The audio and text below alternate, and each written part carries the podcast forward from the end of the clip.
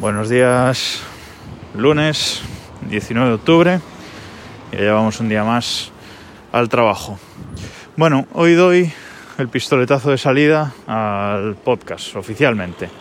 Hasta ahora he estado grabándolo y he estado pues un poco con todo el proceso de creación de un podcast, pero hoy oficialmente doy el pistoletazo de salida, empezaré a promocionarlo en distintos medios para llegar al mayor público posible y es que el podcast ya tiene página web, como sabéis, desde el reloj.com.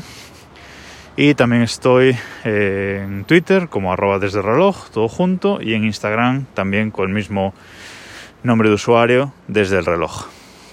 El podcast también está en las principales plataformas de podcasting ya y distribuyéndose normalmente, ¿vale? En Apple Podcasts, en Google Podcasts, en Spotify y en iVoox. Realmente no me gusta nada iVoox como plataforma de podcasting, pero hay que estar ahí, tiene mucho público y en España lo usa mucha gente.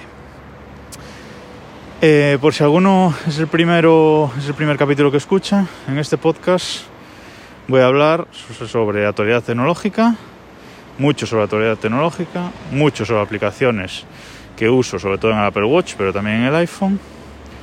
Hablaré un poco sobre el espacio, ¿vale? Soy un de esos denominados espacio trastornados, entonces algo siempre hablaré de alguna noticia espacial que haya y también algo sobre domótica.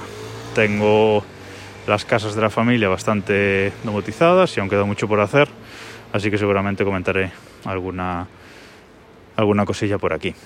El podcast, como ya dije en un principio, pues será diario, diario en la medida de todos los días que tenga que venir a la oficina a trabajar que de momento, aunque estemos en pandemia, pues son todos los días. O sea que eh, habrá podcast casi todos los días.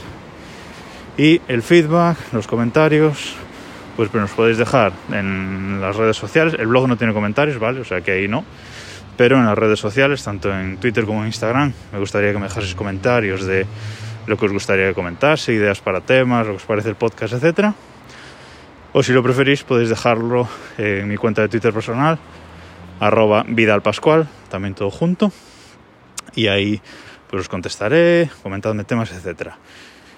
Y antes de acabar por hoy, simplemente pediros que si me hacéis alguna reseña en Apple Podcast, pues sería muy de agradecer y eso también ayuda a crecer y a dar visibilidad.